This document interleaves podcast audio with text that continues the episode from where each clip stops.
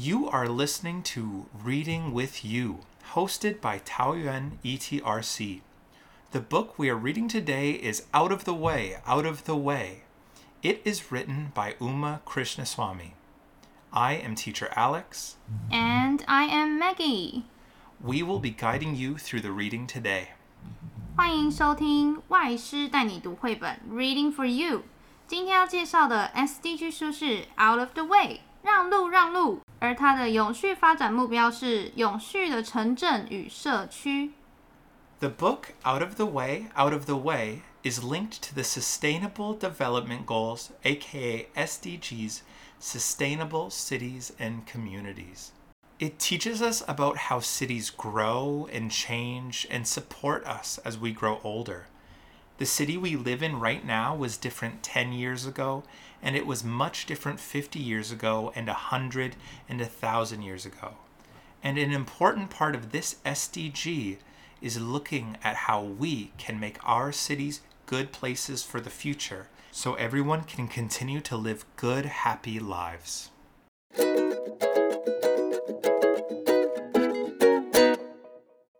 Before the story, I would like to ask, how's your relationship with your neighbors? Well, I think in Taiwan, my relationship with my neighbors is okay. I see them and they are very, very friendly, but I don't talk with them a lot. But in Canada, I knew my neighbors very well, so growing up, I would spend a lot of time with my neighbors there. Oh, sounds great. Uh, you know, sometimes I watched the TV series. I saw that some of the Americans or Canadians, if they bake cake, they will give some to the neighbors. I think some people will, but in my family, everybody would eat the cake first. But uh, yes, sometimes uh, you will give food and share food with your neighbors in North America. Ah, cool story.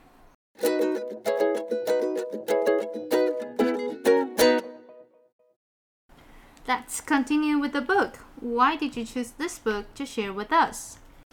I chose this book because it is so easy to just live life and not look at the places around us. We see the same roads and buildings and trees, and we forget that each one has a history. The home you live in once had many people working in it to build the walls and put in the lights. The breakfast shop you walk by every day was once new, and people were excited to be there in that new, clean place. And the trees you walk by were once so small, and now they are huge. It is easy to see what is, but it is also important to see what was. And this story also helps us to think about what our cities will look like. Hmm, I would like to know more about the story. The story is about a tree that is growing on a busy road, and as it slowly grows bigger and bigger, the city changes around it, and the tree is used to show us how cities change and grow. We often think about how we plan and make cities, but sometimes things like trees or lakes and rivers are what really choose how a city will be. For example, cities almost always start around rivers so that people can drink water. So, I have a question. What river was important to your city when it started? 今天要介绍的这本故事书，在讲我们的主角小树苗，它生长在村庄中的一个主要道路上，而每天都有好多人经过，经过时还不忘了要提醒对方要记得闪避、闪开。而随着时间的流逝，小树长成了大树，村庄变成了城市。这个大树即成为老老少少对这个地方的标志，一个充满回忆的指标。那老师想问，在同学们生活的社区中，也有这么一个小角落，它陪伴着你一起成长吗？这个小角落可能是一条河，可能是一座公园。欢迎来向我们分享你社区中充满回忆的小地方，到我们的 FB 底下留言哦。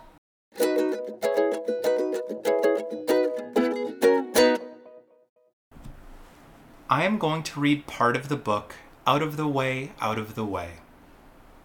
The tree grew bigger and bigger still. Birds perched and chirped in its forking branches. One day the boy saw a pair of crows building a nest with twigs and straw and grass and even bits of bright thread. He called everybody to see. Tring, tring went bicycle bells. Hey, you! yelled the riders. The tree's trunk thickened. Its branches spread wider and wider still. On their way from here to there and back again, the boy and his friends laughed and joked and clowned around beneath the tree, while overhead squirrels and parakeets feasted on their favorite berries. Meanwhile, the feet of all the people and the wheels of carts and bicycles rushing there and back again rutted and drummed and pounded the lane until it flowed like a river around the tree, getting out of its way, out of its way.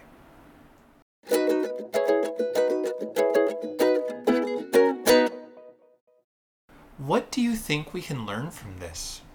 Hmm, what a heartwarming story. It's like, to me, it's like a tree is one of the members in the community. And even though the village has eventually become a city, but people have not replaced the tree. It's like a sense of belonging can bring people's hearts together. And how about you, teacher Alex?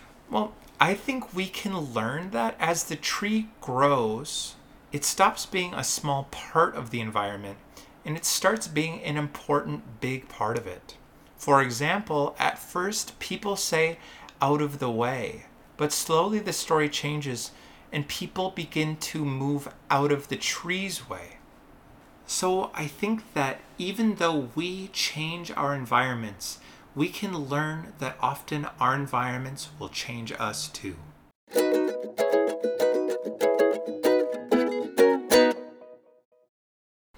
It's, our activity time.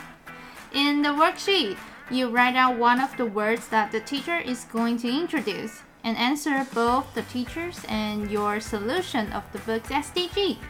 Teacher Alex, can you tell us your three favorite words? Sure. The first one is forking. F O R K I N G. Forking, 分叉的。 The second one is branches. B R A N C H E S. Branches, 树枝。 And the last one is roots. R O O T S. Roots, 树根. That's good to know. Can you make a sentence with one of your favorite words? No problem. I'll make a sentence with the word roots. The tree near my school has deep roots. Good. Also, the book's SDG is Sustainable Cities and Communities. So, my question of today is what's a story about a place or thing in your community? I think for me, growing up, a really, really important place was Riley Park. And Riley Park was a park near my house where I would climb trees and I would go swimming with my brother and sister. And for me, that park changed my whole life and it was an important part of my childhood. Wow, sounds great. We can't wait to see your worksheet. Write down your answers and send your worksheet to the Google form. You may win a big prize later. For more information, please visit Taoyuan ETRC Facebook or website. 感谢同学们今天的收听。 学期单的投稿链接，我们一样会放在桃园市英语教学资源中心脸书或官方网站。只要投稿一次，就有一次的抽奖机会，说不定这次得奖者会是你哦。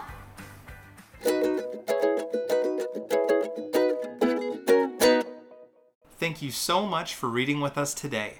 We love sharing the magic world of books with you. The book we shared in this episode is Out of the Way, Out of the Way by Uma Krishnaswami. Now it's your turn to read and discover the fun of reading. We'll be back next week with a new story connected to our SDGs goals. I am teacher Alex. And I am Maggie. Happy reading and see you next week. Goodbye.